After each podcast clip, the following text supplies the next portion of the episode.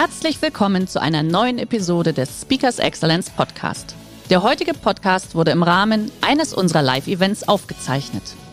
Hier ein Tipp zum Beginn der heutigen Folge. Schau doch gerne mal auf unserer Excellence Academy vorbei.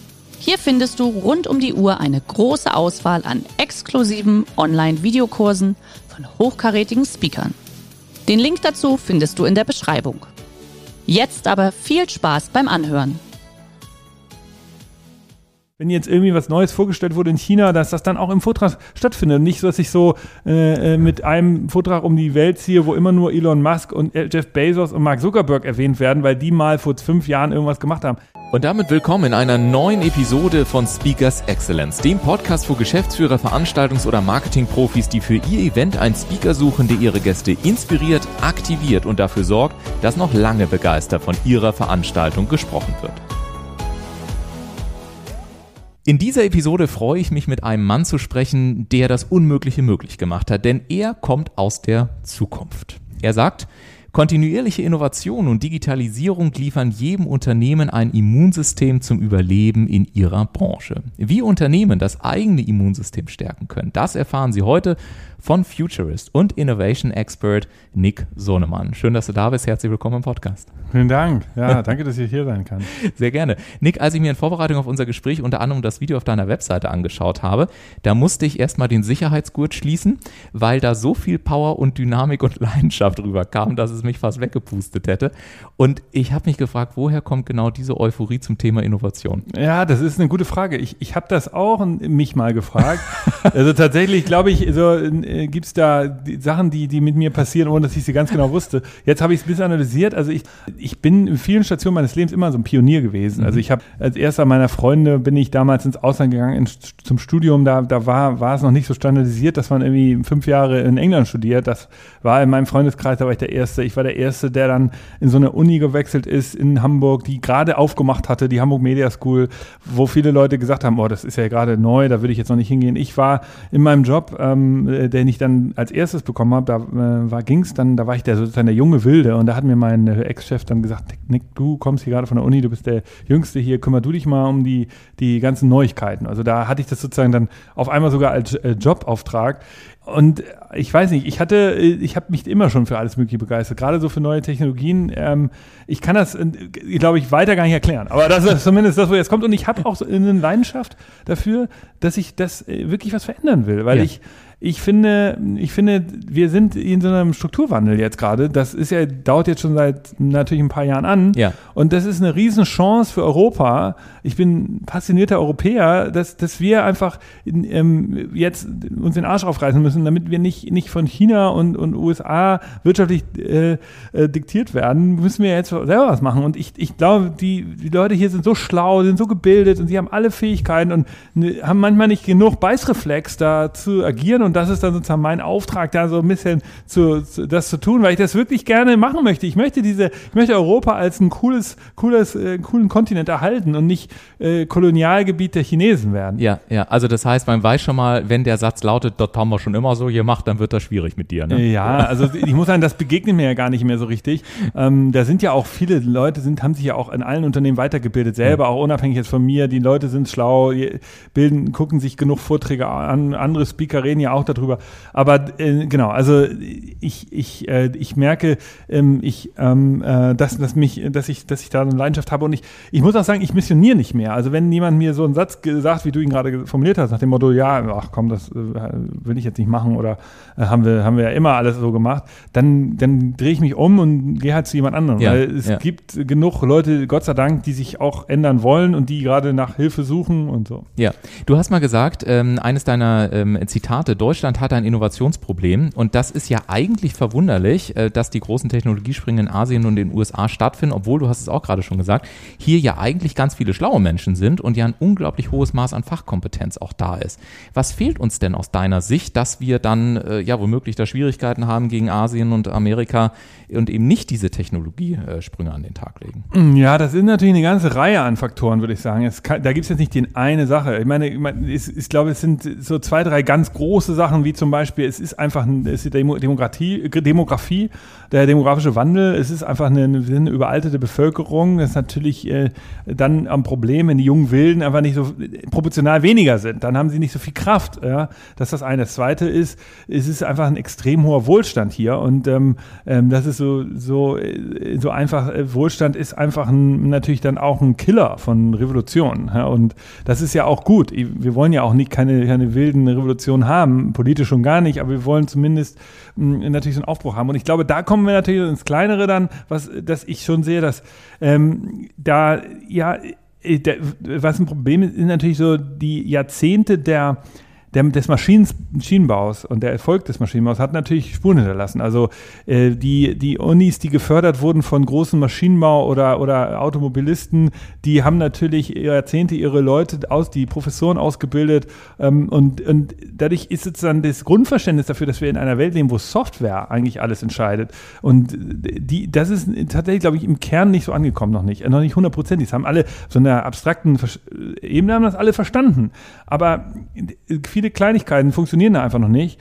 Und dann ist natürlich auch so, der Staat hat ja in den, sagen wir, in den 60er, 70er Jahren hat der Staat in, in, in Deutschland ja auch viel größere Innovationsprojekte selbst angeschoben und nehmen wir, nehmen wir den, den ICE, ja, oder sowas. Das war ja ein riesen, auch ein Staat, staatliches Projekt, ja. Und solche Sachen werden, wird halt der Privatwirtschaft überlassen und der Staat zieht sich halt so ein bisschen zurück.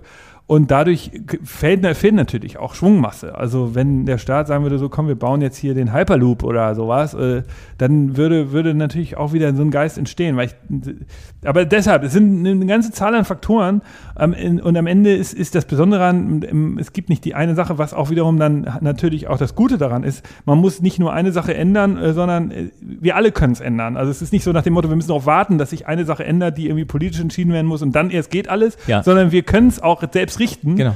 Ähm, es ist ja auch eine Freiheit wiederum. Es ist ja auch immer so dieses Yin-Yang-Effekt.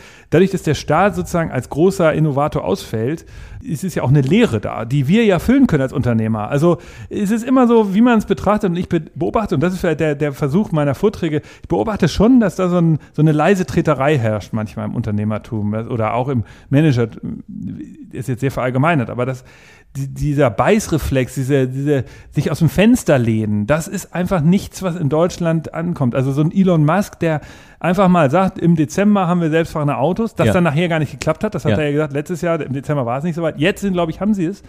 Ähm, sowas würde ja niemand machen. Und mhm. das ist eine, eine, Kulturfrage und das ist schade. Und wenn wir jetzt ein Unternehmen haben, die sagen, ja, mag sein, dass das alle anderen irgendwie nicht machen, aber wir würden es gerne machen. Wir würden so ein bisschen Elon Musk-Philosophie zumindest bei uns reinbekommen und über das Thema Innovation mehr sprechen und die würden dich sozusagen engagieren. Was wären denn so die typischen ersten Schritte, sofern es sie denn gibt, aber worauf du so achtest, wo du sagst, hey, an der Stelle müssen wir mal dies und jenes machen. Wie geht das so los, wenn man über das Thema Innovation auch in einem Unternehmen mehr sprechen möchte? Ja, genau. Also Innovation ist ja, hat ja den Nachteil, dass es äh, sehr, sehr weich ist eigentlich als Thema. Es ist irgendwie so ein Thema, das super heuristisch ist. Es gibt keine Empirie dazu, so richtig. Man sagt jetzt, pass auf, die, du musst einfach das machen, das ist wie so ein Kochbuch. Du musst irgendwie da so ein bisschen das und das machen und dann läuft das schon.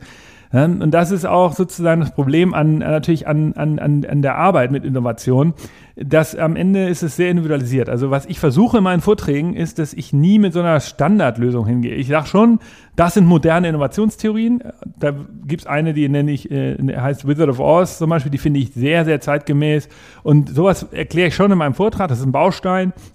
Und, aber andere Elemente des Vortrags sind dann schon sehr individualisiert auf das Unternehmen. Da versuche ich auch im Vorgespräch rauszukriegen, so wo sind, wie sind die kulturell, was sind, ähm, sind die, brauchen die eher, sind die offen für radikalere Ideen oder nicht? Also es, es ist ja auch die Frage, wer sitzt da vor mir? Also ist das irgendwie äh, Bosch und Daimler, die wirklich schon und die, deren Strategieabteilung, die schon wirklich sehr schlau sind und sehr weit sich mit viel beschäftigen, die natürlich äh, in, in, aber Probleme haben in der Umsetzung. So, dann weißt du, okay, dann müssen wir ja mal rübergehen, was, wie könnte man intelligent Sachen umsetzen? Umsetzt. Da, und dann gibt es natürlich andere Unternehmen, die am Anfang der Reise stehen, also aus der Versicherungsbranche und, oder Bankenwelt, die noch gar nicht so strategisch oder so viel inhaltlich verstanden haben zum Thema Innovation. Da würde man, würde ich dann natürlich noch mal ein bisschen Basisarbeit leisten. Also sind viele viele Sachen, die da zusammenkommen und am Ende, ähm, genau, ist jeder Vortrag da so, ich, ist natürlich immer neu, vor allen Dingen, weil ich auch immer darauf achte, auch neue passende Ideen einzubauen. Also, dass ich, wenn jetzt irgendwie was Neues vorgestellt wurde in China, dass das dann auch im Vortrag stattfindet und nicht so, dass ich so äh, äh mit einem Vortrag um die Welt ziehe, wo immer nur Elon Musk und Jeff Bezos und Mark Zuckerberg erwähnt werden, weil die mal vor fünf Jahren irgendwas gemacht haben. Das finde ich immer total mühsam, solche Vorträge. Ja. Und ich finde es auch mühsam, immer über, nur über Elon Musk zu reden, weil äh, natürlich ist das, äh, ist das interessant, einmal ins oberste Regal zu greifen. Also nach dem Motto, wie würde denn der oberste Innovator irgendwas machen? Wenn man sich einmal sowas anguckt, dann lernt man schon was. Aber es bringt einem ja jetzt hier nichts äh, so jeden Tag. Also wenn ich in Hamburg mein Unternehmen habe, dann bringt es jetzt nicht jeden Tag was, mich mit Elon Musk zu beschäftigen. Weil, äh, aber so ein paar Sachen kann man schon sehen. Wer also, sind denn für dich so die zwei, drei äh, Menschen, die dir spontan einfallen, wenn du an Innovation in Deutschland denkst? Also wer, ist, wer sind da für dich so die Elon Musk in Deutschland im übertragenen Sinne jetzt? Ja gut, es, da gibt es unglaubliche Unternehmergeschichten. Also gerade so, ähm, ich würde sagen, auch die so präsent sind, war ja mal, das hat, das hat sich ein bisschen geändert, waren die Sambas, die haben ja schon was für die Digitalindustrie getan.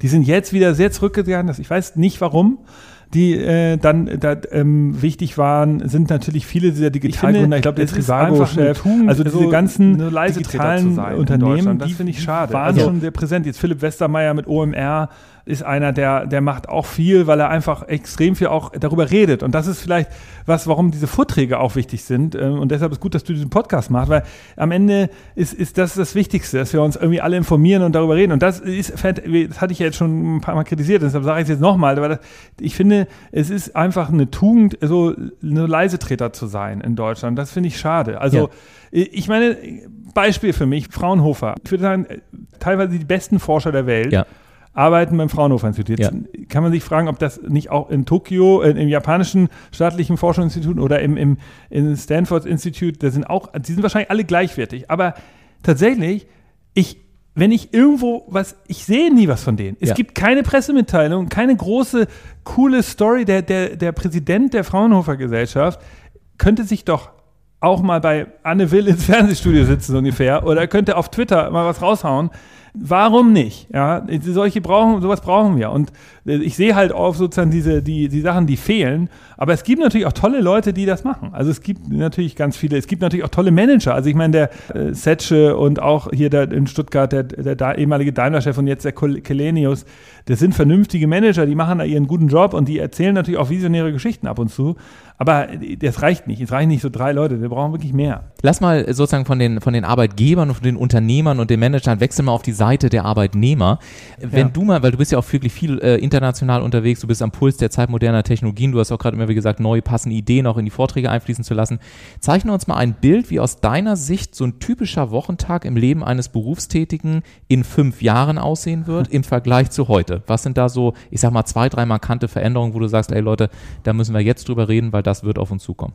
Mhm, also erstmal, wir beschäftigen uns ja mit diesem Thema Arbeitsplatz, äh, weil das ein, Problem ist für Innovationen. Für unsere Kunden gehen ja oft in zwei Richtungen. Also sie gehen einmal in die deren Kunden, dass sie sagen, okay, wir brauchen neue Services, wir müssen wieder digitaler werden, oder sie sagen, wir müssen nach innen hin, wir müssen an unsere Mitarbeiter besser rankommen, wir müssen auch neue Mitarbeiter akquirieren. Also insofern ist das eine gute Frage, weil dieses Thema sozusagen Arbeitsplatz der Zukunft ist genau ein Riesenbereich, ähm, weil es geht um den Talent War, also den Krieg der, der um die Talente und ähm, da, da, wir sehen einen Bereich, der nennt sich so New Work, ja, das ist so eine, das ist halt einfach, ist ganz normal ist, dass Menschen Vertrauensarbeitszeit Sicherheit, Vertrauensarbeitsort, äh, Aufgabenfreiheit ähm, und Free, äh, also Cloud, das, diese ganzen Freedoms, wir sind so fünf Freedoms, die wir benannt haben, das ist ein Standard. Also das muss man dann immer genau schauen. Also natürlich äh, kann man nicht Vertrauensarbeitsort machen, wenn man sagt, es ist ein Geschäft. So, Klar. da müssen ja Leute arbeiten. Ja. Also das hängt natürlich dann je nach Unternehmen und Branche davon ab, was es ist. Aber da sind Sachen, auf die werden Mitarbeiter äh, gehen. Und ähm, äh, die Mitarbeiter möchten sowas und wollen das. Und, äh, und da muss man sich darauf einstellen äh, als Arbeitgeber. Und ich glaube, was, was ich sagen kann zum Arbeitsplatz noch, also es wird normal sein, dass ich natürlich flexibilisierter bin. Also es, es, es wird einige Menschen geben, die werden zu so digitalen Nomaden werden, die werden diese äh, Gig-Economy ergreifen. Also dass ich sage, du, ich bin ähm, ich bin hier mal einen Tag arbeite ich die Woche für dich und zwei Tage und die anderen zwei Tage arbeite ich für die. Das sind dann nicht unbedingt Freelancer, das können auch Angestellte sein, aber die sagen, ich bin immer Teilzeit und die anderen zwei Teilzeittage äh, mache ich eben entweder für mich persönlich. Sowas, solche neuen Modelle wird es viel, viel mehr geben. Und das liegt natürlich auch daran, dass es einfach auch technisch besser ist durch die, äh, durch so Remote Telepresence Ansätze. Ich glaube, dass, da kommt viel zusammen und es ist sozusagen die Aufgabe der Arbeitgeber, ist das äh, vernünftig zu steuern. Also du brauchst einmal musst du da sehr sensibel sein, du musst sehen, wer, wer, sehr individuell agieren, weil der eine will vielleicht mehr Homeoffice, der andere will immer ins Büro kommen, der dritte hat äh, will irgendwie, ähm, äh, will, dass das Unternehmen ähm, äh, nachhaltig ist. Also man muss wirklich da auch sehr stark auf die einzelnen Bedürfnisse gucken und das als Führungskraft auch sehen. Also Führungskraft ist ja viel, viel weniger so Steuern und Ansagen machen, vielmehr ist es ja so begleiten und, und Leute lesen und verstehen. Und ich glaube, in so einer Gemengelage befinden sich alle. Ich kann das auch alles noch nicht beantworten, aber was ich sagen kann, also ich, ich glaube, glaube jetzt nicht, um das auch mal sozusagen negativ zu formulieren, was, was ich nicht glaube, ich glaube nicht, dass wir in so einer neoliberalen Welt leben werden, dass Menschen, dass es nur noch so krasse Arbeits, äh, Arbeitgeber, äh, Arbeitnehmerverhältnisse gibt, dass es kaum äh, Festangestellte mehr gibt, dass jeder irgendwie so vier Jobs macht wie in, den, wie in Amerika.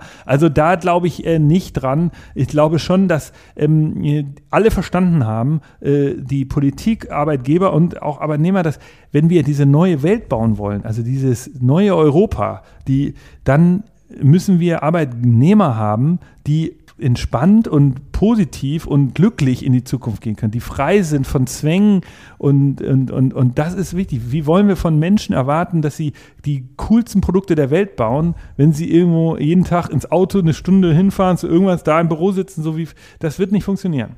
Was für eine Power, kann ich nur sagen. Ich, äh, letzte äh, abschließende Frage für diesen Podcast. Mal angenommen, es ist in der Zukunft möglich, und das müsstest du ja wissen, weil du kommst ja aus der Zukunft, also vielleicht könnt ihr es da auch schon, äh, über Virtual Reality ein Dinner einzunehmen mit Menschen, seien sie denn schon verstorben oder eben noch am Leben. Ja, cool. Mit welchen drei Menschen würdest du am liebsten speisen und über das Thema Innovation sprechen? Ah, wow, das ist eine gute Frage. Also ich meine, ich, ähm, ich interessiere mich für so einige Menschen in der amerikanischen Geschichte, so zum Beispiel den Lincoln und, und John F. Kennedy. Ich meine, das sind so, so übliche Verdächtige, würde ich sagen, die interessieren mich schon. Ich würde auch gerne mal mit so jemandem reden wie Kaiser Willem oder mhm. so, weil ich glaube, da gibt es halt so Menschen, die wirklich sehr viel falsche Entscheidungen in ihrem Leben getroffen haben. Und da möchte man, so, da würde ich gerne mal verstehen, wie Kaiser Willem damals so viel falsch machen konnte, als so ein mächtiger, einflussreicher Typ. Also ich verstehe nicht, entweder so, der würde mich interessieren in der deutschen und europäischen Geschichte. Und keine Ahnung, so Mahatma Gandhi oder dem oder so, das wäre auch cool. Ich frage jetzt nicht, was es zu essen geben würde. Aber wofür sind die Frauen eigentlich? Genau. Also ich würde mich gerne mit, genau, also das ist auch das Problem. Ich, man denkt immer sofort an Männer. Ich würde mich natürlich auch gerne mit sehr inspirierenden Frauen treffen, also zum Beispiel mit Margaret Thatcher oder ja. äh, Marie Curie, so, ja, ja die großen, aber ja. ja. Und wie gesagt, was es zu essen gibt, das werden wir dann in der nächsten Podcast-Folge mal besprechen. Genau. Ich danke dir auf jeden Fall heute, dass du da warst. Und wie gesagt, was für eine unglaubliche Power. Ich glaube, das Mikrofon ist gut, dass ich es abgeregelt hatte, sonst wären hier die Mikrofone explodiert. Ja, eine unglaubliche Power, sehr, sehr gerne. Und äh, ich glaube auch, wenn man sich von dir nur einen Satz merken möchte, dann ist es dieser, und das ist heute sehr leidenschaftlich, finde ich, rübergekommen. Die Digitalisierung hat 2020 eigentlich erst richtig begonnen. Ja. Und sie ist noch nicht am Ende. Dann bleibt mir nur noch vielen Dank zu sagen für deine Zeit, dass du bei uns im Podcast warst. Und wenn, ähm, ja, und ich hoffe, dass auch Sie aus dieser kurzweiligen Episode einige spannende Gedanken und ein bisschen Energie mitnehmen konnten. Und wenn Sie jetzt Lust haben, sich das Thema Innovation näher anzuschauen, der auf Ihr Unternehmen nochmal maßgeschneidert ist, oder auch äh, Nick Sohnemann bei sich generell im Unternehmen begrüßen möchten, dann schauen Sie gerne mal in die Shownotes dieser Episode, denn dort finden Sie alle weiteren Details und auch den Kontakt zu Futurist und Innovation Expert Nick Sohnemann. In ich diesem Sinne ein bisschen Eigenwerbung noch zusätzlich, wer Lust hat und dieses Format mag. Ich habe auch einen Podcast, der heißt der Future Candy Podcast.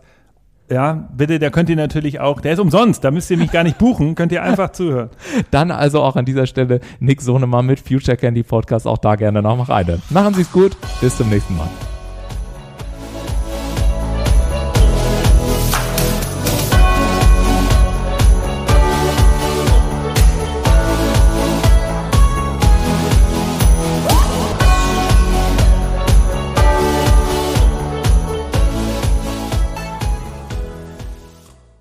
Der heutige Vortrag hat dir gefallen?